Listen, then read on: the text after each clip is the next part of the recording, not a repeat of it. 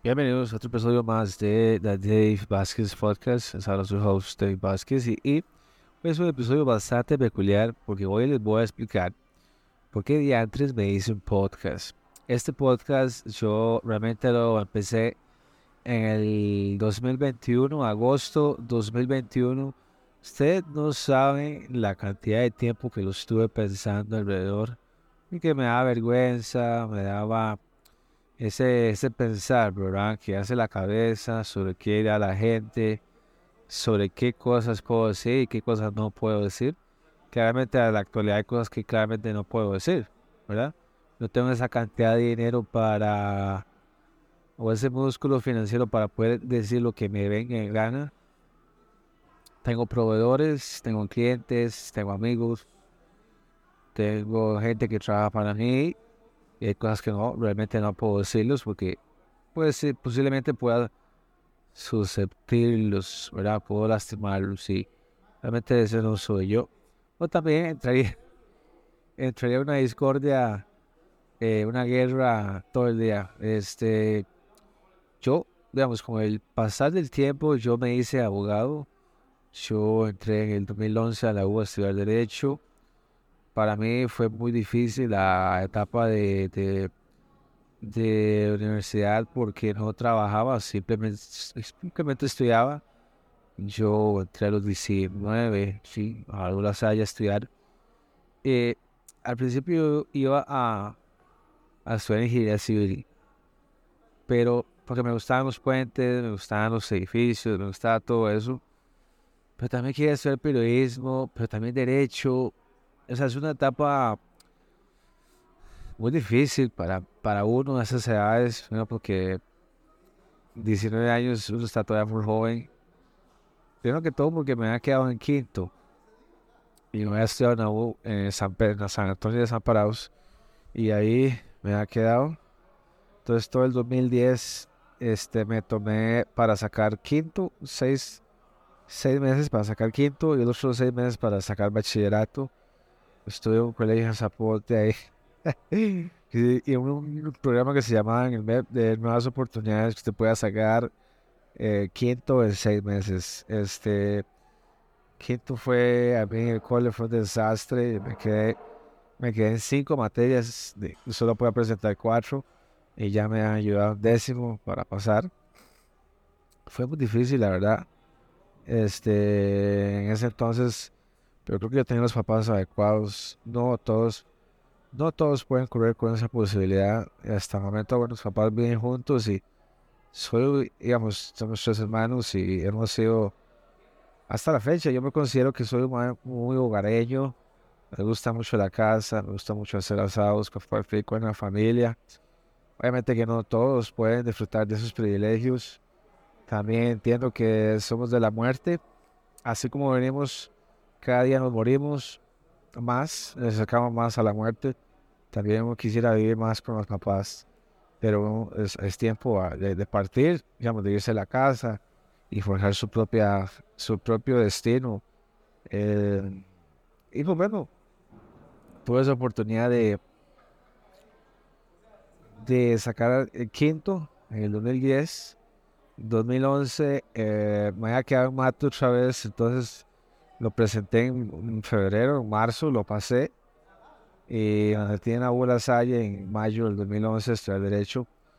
Y la verdad es que no me arrepiento. Hasta la fecha creo que, creo que ha sido las mejores decisiones que he tomado. No me veo, digamos, que en otra carrera que no, que no sea Derecho. De verdad que no me veo en otra carrera. Va muy afín a mi personalidad. Eh, también me ha, me ha digamos, con el tiempo uno como persona va cambiando, totalmente va cambiando. No es el mismo David de los 20, de esos tempranos 20, de los 20 a los 25, igual para mí fue una etapa muy dura, porque en cualquier trabajo no, usted no le da, no le da estabilidad de nada. Una vez entré a un bufete de 2015, sí, 2015, eh, entré a trabajar ahí y en agosto. Y además me dijeron que ya no podían pagar, me pagaban 250 mil colones. por ahí. O sea, no estupidez en derecho. Eh, eso es lo más difícil, de las carreras de derecho, es que usted va a topar con precios absurdos, salarios absurdos totalmente. Eso lo hace más difícil a uno, vamos, para uno. O también hay gente que tiene privilegios y goza esos privilegios de poder entrar en, en bufetes grandes a muy temprana edad de la carrera laboral y pueden estar ganando 600, 700 mil colones a los 20, 21 años. Eh, para mí fue muy difícil, les digo, no me quejo, pero sí fue muy difícil. De hecho, todavía no estoy guardando y es como, todavía siento como esa, esa, eso, eso agridulce, eso ahí, por tan feo momento, y que realmente apestan.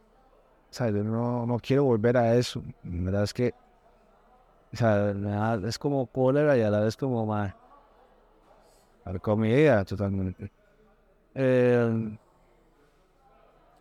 después de ahí, vino la U, pasa el tiempo, llegan los trabajos inestables, totalmente, decisiones arbitrarias, ya no, está, no me sirve, ya no.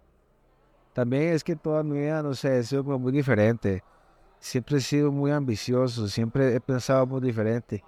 No me gustan los sábados de 9 a 5, nunca me ha gustado, pero siempre me he tenido que acoplar. Siempre le decía a mi papá que, que yo quería tener lo propio, pero él siempre me decía, primero busco su trabajo y después empieza a construir lo suyo. Desde muy temprano, ¿verdad? Con ese tipo de pensamientos, yo se lo decía a mi papá, se lo expresaba. Este, y así avanzó el tiempo hasta el 2021 que ve. No, después entro en detalles sobre toda mi vida, pero, pero siento que tenía una necesidad de abrir un podcast. Primero porque en ese tiempo, el 2021 era una completa mierda también. Una basura de, tiempo en ese momento.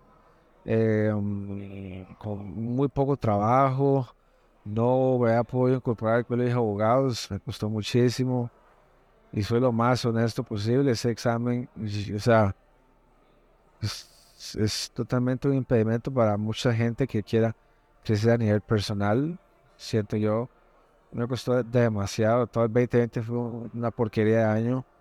2021 también, o sea, años muy difíciles para mí. Este, entonces claro, estábamos con pandemia, todavía, todavía 2021, estábamos con las vacunas, ese año fue un año de vacunas todo el año, la gente horrible, porque si usted no quería vacunarse, entonces, este, este es un maldito, que no cuida a la gente, y usted se vacunaba, entonces la gente le decía, ya para qué me vacuné si todavía sigo enfermo. Después, o sea, ese año fue horrible, espantoso. Demasiadas noticias, con demasiadas agendas de por medio, no se podía ni salir, había fiestas clandestinas, entre comillas, que promovían los, medios, ¿verdad? Entonces yo guardé ir a fiestas clandestinas. Ese año, ese año fui a México, entonces por lo menos, bueno, pude, pude viajar a México. Em, y en agosto sí me abrí el podcast, definitivamente porque quería abrírmelo también porque va mucho como con la personalidad mía, siento yo. Hay gente que ah, va a quejarse, hay gente que me va a criticar, hay gente que, me va a decir, no, para usted, ¿para qué usted sabe un podcast? ¿Qué se cree usted? ¿Por qué? O sea, tan importante se cree usted. Una porquería de, episodios, qué malos. La gente siempre habla basura, basura, o sea, no se puede quedar bien con la gente. Y así fue, y, pasó el tiempo.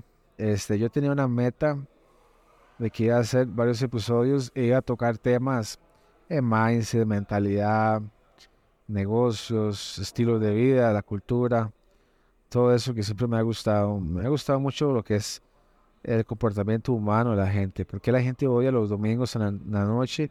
¿Y por qué la gente está tan contenta los viernes?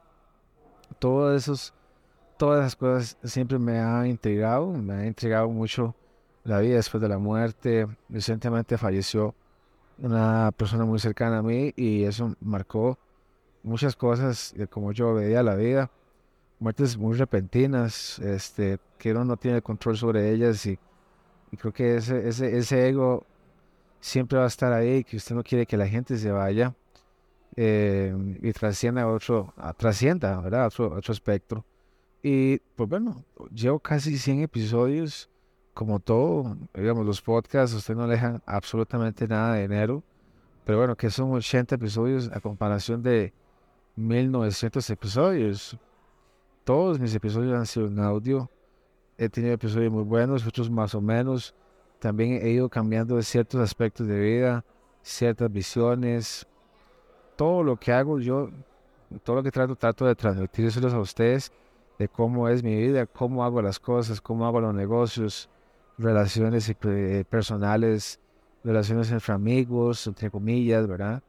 Eh, soy muy celoso con los amigos. Este, entre más amigos tenga usted, más cuidado tenga, porque um, porque ya se, en algún momento se lo fuman de la envidia, este, y eso es así, entre más talento usted este, le haga saber al mundo en el cual usted tiene más envidia va a tener, mucha de esa gente lo va a tratar de, echar para abajo y no es el teco, o sea, definitivamente es un, comportamiento dinámico de géneros entre hombres y mujeres, este, así se comporta la gente aquí en la China, en Taiwán, en Cancún, cualquier lugar del mundo, así es, somos seres humanos y hay que estar muy atentos con eso. También, bueno, no quisiera contarles cómo le va a uno una firma. Yo tengo una firma que se llama Laguna, Laguna Legal. Eh, un podcast también, yo le ayudo a los abogados a cómo hacer su firma, mediante contenido, campañas publicitarias, mindset, eh, coaching, ¿verdad? Y, después, más que todo, ayuda en, licitaciones, ¿verdad? Contratación administrativa, les enseño todo eso, objetar carteles y, toda esa cuestión que de, lleva su tiempo, lleva, lleva su know-how. Eh, y después, obviamente, derecho corporativo y notariado, ¿verdad? Pero bueno, eso es por mi vida. También estoy tratando de crecer los canales de, de YouTube, es una de las cosas más difíciles que me ha tocado hacer, pero también me anima muchísimo porque es, esas, esas, ganas de, de querer sobrellevar las cosas, de, crear cosas, eh, que me tome un reto. y sé que va a ser muy difícil, pero bueno, por eso es que hago contenido día a día. Parte del podcast es que quiero transmitirlo después a YouTube, entonces para que la gente me vea, sentarme con amigos, hablar, sentarme con gente que piense muy diferente a uno, entenderlos porque piensan así eh, y que ellos también me entiendan. O sea, quiero hablar con todos los espectros que haya posibles y llegar a 2000 episodios, sentarme con modelos, hablar, sentarme con políticos, sentarme con cualquier persona que quiera hablar un rato.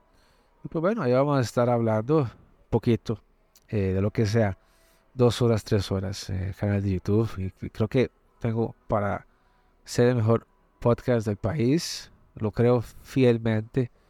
Ah, hay muchos podcasts allá afuera que también son muy buenos. A mí realmente me pone muy feliz la gente que empieza a hacer cosas diferentes, lo mismo que uno, totalmente, porque digamos que uno se vuelve vulnerable a lo que uno dice mucho por acá. Uno se vuelve vulnerable porque la gente lo, empieza a, lo, empieza a conocer, eh, cómo habla, todas esas cuestiones. Y pienso que estamos en una era donde tenemos que movernos en ese chance. También para cualquier negocio. Un negocio para mí tiene que tener un podcast, sí o sí. Es esencial. Tengo un canal de YouTube. Hay que hacer contenido. Tal vez porque ha sido mi visión. También he tenido, he topado con gente que me ha dicho, David, yo no tengo ninguna motivación. Nada más quiero cumplir con mi horario de trabajo e irme y ya y listo déjame mi salario y eso es, he topado con ese tipo de gente. ¿Verdad? Topado con ese tipo de gente, pero yo fielmente creo que todos tenemos que ir buscando nuestro destino, nuestras cosas que, que nos gusta más hacer. Todos, todos tenemos ese llamado. Lo que pasa es que hay gente que nunca lo encuentra. Nunca lo encuentra. Y lo que menos quiero es yo pensar que sea viernes estoy feliz y ya el domingo de la noche con depresión. Eh, no quiero ser de esas personas tampoco. Pero bueno, esa ha sido mi historia. Llevo 80 episodios. Si usted está escuchándome ahorita y llegó aquí y quiere estar en el podcast, por favor hágamelo saber. Sea en el año 2023, 2026, 2028, 2030, No sé cuánto Diosito me va a dar vida, pero, pero ese ha sido mi modo vivendi y quiero conocer muchísima gente a través de, este podcast. Eh, vamos a hablar de todo, o sea, realmente ovnis, este, fantasmas, eh, dietas, estilos de vida, alcohol, guaro, drogas, alucinógenos, lo que sea, relaciones amorosas. Realmente, o sea, la gente tiene muchísimo que contar, muchísimo. La gente tiene muchísimo que contar y estamos en una era donde podemos estar a, a, la, a, la, a un solo clic de que la gente, y también, también quiero llegar a mucha gente que, que quiero hacerla sentir diferente en el sentido de que también escuchen mi historia y que se motiven a través de eso. Eh, siempre he pensado que la felicidad no es esa felicidad en la cual usted se siente contento. Tal vez hay gente que se siente feliz porque viaja, pero es que eso no es la felicidad. Eso le produce a usted placer. Hay muchas cosas que nos producen placer, como comer, como salir a bailar, como tomar, como viajar, como tener un carro nuevo, como tener muchísimas cosas, el negocio exitoso, un trabajo nuevo, todas esas cosas nos producen placer. Pero la, la felicidad, hay poca gente que puede conseguir la felicidad, muy poca gente. Porque la, la, felicidad se trata de que usted tiene una misión, usted tiene un objetivo, usted tiene una tarea de tratar de conseguir algo. Y usted se presenta todos los días para llegar a ese objetivo. Usted tiene una ruta. Cuando usted llega a esa ruta, usted se siente feliz. Es una, es una felicidad que no se puede ni expresar. es una felicidad que no se puede debatir, no se puede explicar. De verdad que se lo digo que es muy poca gente que puede llegar a eso. Pero tomamos como que la felicidad es como me sentí, como comí, como tomé, como viajé, como esas cosas, como ando, tengo una pareja, entonces me siento feliz y contento y pleno. Jamás, eso es una gran mentira. Pero bueno, esa es, esa es una parte porque me hice un podcast y pues bueno, denle suscribirse al podcast para cuando salga un episodio nuevo y le den cinco estrellas a este podcast. Ok, chao.